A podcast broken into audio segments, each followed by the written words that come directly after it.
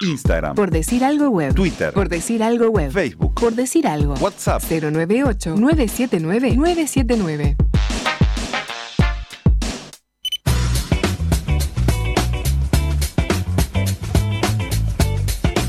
Desde que comenzó el programa están escuchando la voz de Guzmán Montgomery. Refrescalo. Hola. Y cuando escuchás a Guzmán Montgomery sabés que el Big Data anda en la vuelta. Eh, vamos a hablar con Santiago Riveros, jefe de desarrollo de negocio de DribLab, y Salvador Carmona, CEO de DribLab también, y el director del máster de Big Data deportivo en la UCAM. Eh, DribLab es una consultoría de Big Data para profesionales del fútbol. Y hasta acá va la presentación. El resto va a estar dirigido por Guzmán Montgomery y nosotros escuchando atentamente. Santiago, Salvador, ¿cómo andan? ¿Están por ahí? Fracasamos, Guzmán, ¿cómo te ha ido? Todo bien, por Hola, suerte. buenas, ¿qué tal? ¿Qué tal, Salvador? Mucho gusto. Eh, Salvador, en, en 2007, 2007 te fuiste a estudiar a Estados Unidos en la Universidad de Arizona y a partir de ahí comenzaste un periplo que te tuvo por la NBA, por la Federación Española de Básquetbol y en 2016 fundaste Dribbla junto con, con un socio. ¿Cómo fue ese, ese camino? Eh, ¿Cuál en particular? ¿El primero hasta Dribla o de Dribla hasta acá? El primero hasta, hasta Dribbla.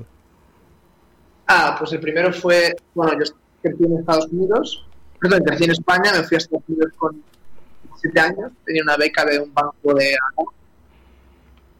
Y una vez en Estados Unidos, bueno, me gustó mucho el deporte, siempre pensé que la manera más sana de ser un deporte, deportista, era ser periodista deportivo. Pero bueno, mis padres me dijeron, ah, periodismo, trabajo, bla, bla, de matemáticas. ¿Cuánta razón tenían tus padres? Sí, quién sabe, ¿no? Eh, pero la realidad es que el periodismo me mucho, porque cuando estaba en Estados Unidos, mis padres seguían en España, ya no me podían controlar, entonces conseguí una, una beca, una pasantía en ESPN Deportes, y me ayudó mucho a tener contactos dentro de la industria del deporte. Y entonces, bueno, hice un proyecto de fin de carrera sobre los jugadores de la NBA, y lo filtré a ESPN, eh, entonces yo era becario, se lo mandé a un que lo de la Universidad de Arizona, hace un modelo matemático que tal, jugadores están preparados, sin trabajo, hizo mucho ruido y la NBA me terminó. Me Salvador, a sabés que no te estamos escuchando de la mejor manera. A ver si con Santiago tenemos más suerte. ¿Santiago está por ahí? Estamos, sí, los dos estamos conectados en el mismo computador. Ah, bien, entonces la suerte va a ser la misma. Sí, sí, sí. Espera, pon- pon- pon los audífonos. ¿Quieres de pronto con audífonos suena mejor? Entonces te traemos unos audífonos. Sí, capaz que con, con un micrófono se escucha un poco mejor. Se escucha como con eco, ¿no? Exactamente, con Humberto. Humberto Eco, ¿no? que es amigo de Montoro, por la duda. Ah, Eh, no, se- bueno, Guzmán, aprovechó para contarme a mí qué es Driblab. Dribbla es, Esperamos que se conecten Santiago y Salvador. es una empresa que tiene como misión ser el motor de innovación en el deporte rey. O sea, en el fútbol tienen un esfuerzo que se centra en equipos, ligas, federaciones y demás profesionales del fútbol puedan ser más objetivos en la toma de decisiones y eficaces en la búsqueda de lo mejor para sus intereses, reduciendo la in- la incertidumbre. Todo esto a través de los datos, obviamente. A ver, ahora los tenemos por ahí, Hola, ¿qué tal? ¿Se nos escucha mejor? Mucho pero mejor, sí. muchísimo mejor. Ah, ok, perfecto. Quedamos en la parte que filtraste E a ESPN. Sí, entonces yo agarré el, el, de fin de carrera y se lo filtré a uno de mis jefes y salió por toda la prensa y demás y me, y me llamó la NBA que qué hacía, que bla, bla, bla, una un poco larga. La NBA me contrató, me mandó a la oficina de la NBA en Europa, temas de pasaporte, porque yo soy, soy tengo pasaporte europeo, pero no tengo el pasaporte americano. Ujú. Y estando en, Londres, bueno, pues me hice de, de, contactos en el fútbol. A mí me gusta más el fútbol que el básquet, sobre todo porque por el, hay más jugadores, hay más datos. Eh, Es más difícil de analizar, pero hay más oportunidad de crear modelos y demás. Entonces, bueno, pues me, poco a poco me fui yendo al, al, al fútbol, hice un blog. El blog tuvo bastante repercusión, un par de posts.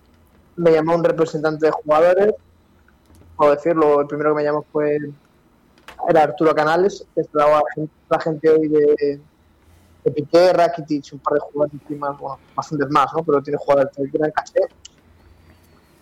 Eh, y luego me llamó Ramón Planes, que ahora es el director deportivo del Barcelona, entonces estaba en el Elche. Y luego me llamó otro director deportivo y cuando ya llevamos tres o cuatro dije, ok, pues aquí hay negocio, podemos montar una empresa en vez de ser yo solo. Y así empezó a driblar. ¿Y qué fue lo primero que quisiste medir en, en fútbol? La probabilidad de un remate que convertirse en gol. Eh, tan, sencillo y complejo como, como eso, ¿no? A veces ves goles desde el medio del campo que se marcan y no debieran, a veces ves a un jugador debajo del arco que tiene que solo, solo tiene que empujarla y la manda por encima. Entonces me resultó curioso la probabilidad de gol de los remates. Ya sé, ya sé porque eso es lo que estu- estudiaba en, en básquet, ¿no? La posibilidad de, meter una canasta dependiendo de dónde esté el defensa, el lugar en el campo, etcétera. Y eso fue lo primero. Y Y el segundo que estudié fue la similitud entre jugadores. O sea, si tú quieres reemplazar a Andrés Iniesta en el Barcelona, por ejemplo, ¿con qué jugador se parece a él más en Latinoamérica, ¿no? por ejemplo? ¿Y en qué, en de- qué se ese basa de ese modelo de similaridad de jugadores? ¿Qué, qué métricas utilizan o, o qué cosas toman en consideración? Bueno, se toman en consideración básicamente unas, unas 40 métricas depen- del jugador, pues el tackles, intercepciones, remates, bla, bla, y luego se multiplica basado en nueve lugares del campo. Entonces, Depende de donde el jugador tenga más acción, pues genera una, una base de datos bastante grande y entonces se busca en todos los jugadores que se parezcan a él, tanto en la calidad y volumen de acciones que hacen, tanto como en el lugar en el campo que ocurren. De tal manera que un extremo no te pueda, no te parecer a un lateral derecho, ¿sabes? Claro. Y también ayudan a contratar entrenadores. ¿Qué utilizan ahí para analizar a un entrenador y para recomendar esa decisión a un club? Porque parece más complicado Claro. analizar un, un técnico que un futbolista. Sí, bueno, hay cosas que no sabes, los entrenadores, como si son sé, modernos o no, si abren bien en su rueda de prensa o no, si tienen buen trato con el jugador o no, pero lo que sí sabes es qué sistema de juego utiliza o suele utilizar, cuándo hacen los cambios y qué eficacia tiene con esos cambios, a balón parado, a balón corrido, etcétera. Entonces, al final no tienes toda la información de un entrenador y solo puedes analizar a primeros entrenadores. Quiero decir, por ejemplo, si Arsenal nos hubiera contratado para analizar a Arteta, era segundo Pep Guardiola en Manchester City, no hubiéramos podido decirle nada, eh, porque solo tenemos los primeros entrenadores, pero tenemos el estilo con el que juegan y la eficacia con la que ejecutan. Claro.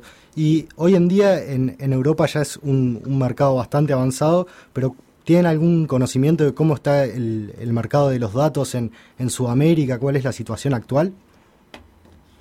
Bueno, nosotros en Conmebol tenemos tres clientes, dos en Brasil y uno en Argentina. También es verdad que nuestros servicios son un poco, bueno, no son un poco, son boutique, que es decir, no todo club solo, no tenemos un producto para todos, ¿no? Sino más en Sudamérica puede considerarse quizá elitista, ¿no?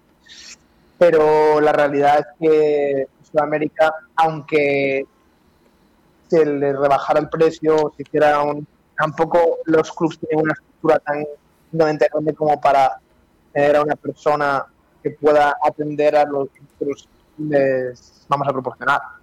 Porque al fin y al cabo nosotros lo que les vamos a ahorrar trabajo, a maximizar su tiempo y ahorrarse de recursos en viajes demás, y jugadores, y van a ir a tiro hecho, pero alguien tiene que leerlo, ¿no? Eh, Si el director deportivo de un club tiene que hacer el primer equipo, reserva, el, entrar a los agentes, negociar los contratos, lidiar con el presidente, porque muchos clubes son clubes, no son empresas, ¿no?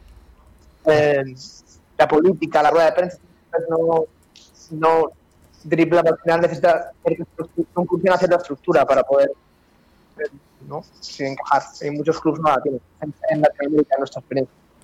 Y también, Y también eh, para complementar un poco, para, y disculpa, para complementar un poco lo que dice Salva, eh, sí, como tú dices, pues Europa lleva unos cuantos años adelante, de lo que soy colombiano, como pueden notarlo, mi acento no soy de acá de España.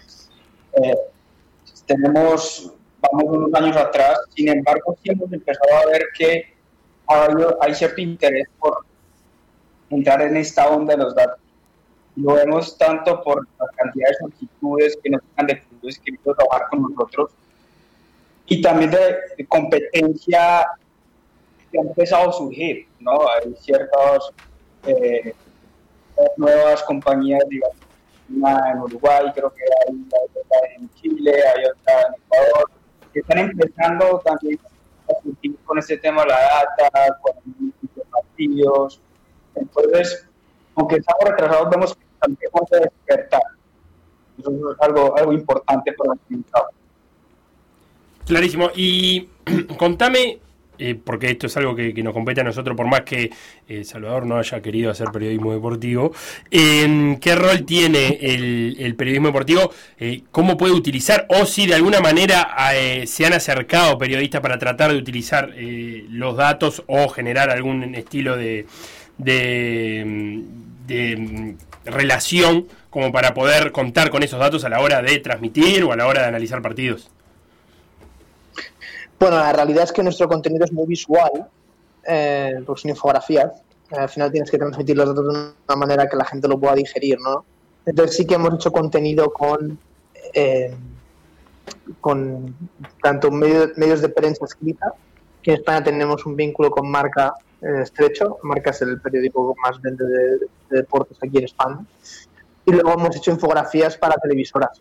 Eh, lo típico que te piden, pues cómo fue el, ma- el mapa de jugador X el partido este o similar, los pasas y luego el, pues, el periodista explica los, los datos, ¿no? de manera que la audiencia lo pueda entender y tenga un contenido relativamente premium, ¿no? que al cabo no es tan, no es tan común hoy día. Y dentro de Sudamérica, por más que quizás no tengan tantos clientes, eh, obviamente observan las ligas y tienen algún futbolista que, que tengan en la mira, que puedan comentar, que tenga buenos datos en el fútbol uruguayo o en Sudamérica. Bueno, Sí, sí. yo, yo- No, no, dale, dale. yo, no, no, no, ahí tomo, porque yo digamos que sí suelo ver un poco más de fútbol Sudamérica que mis compañeros acá. A veces me pego unas buenas trasnochadas cuando era pues Libertadores o algo de eliminatorias. Eh, pero bueno, aparte de lo que yo, de lo que yo he visto, la, la, data y, y o sea, nuestra máxima sí ah, nos, nos dice que hay muy buenos jugadores uruguayos y que viene una camada bien importante que nos puede pasar en Uruguay, ¿no? De jugadores es, es algo que caracteriza bastante al país, es algo nuevo. Eh, tenemos a jugadores que a mí me encantan, Facundo Torres, Facundo Torres. Sí. mucha movilidad, muy buena pegada. Otro que nos dice la máquina que ya lleva años mostrándolo es eh, Manuel Ugarte. El 5 de Fénix. Sí, jugador muy bueno, con muy buena recuperación, buena distribución de, de- de balón. Eh, está Santiago Rodríguez del Nacional, también un jugador muy completo que gusta bastante, nos han preguntado mucho por él. Eh, pues más o menos tenemos, eh, los que más sobresalen. Antes de, de despedirnos, perdón que interrumpa, me, llega un mensaje de, de Mario de la audiencia. Pregunta: ¿Quién tabula los datos o tienen formas automatizadas de hacerlo? Los datos, nosotros somos más interpretadores de datos, ¿sí? Nosotros no somos tabuladores de datos, hay compañías que se encargan de hacer eso. Digamos que su core de negocio es tabular los datos y nosotros les compramos la data a ellos, ¿no?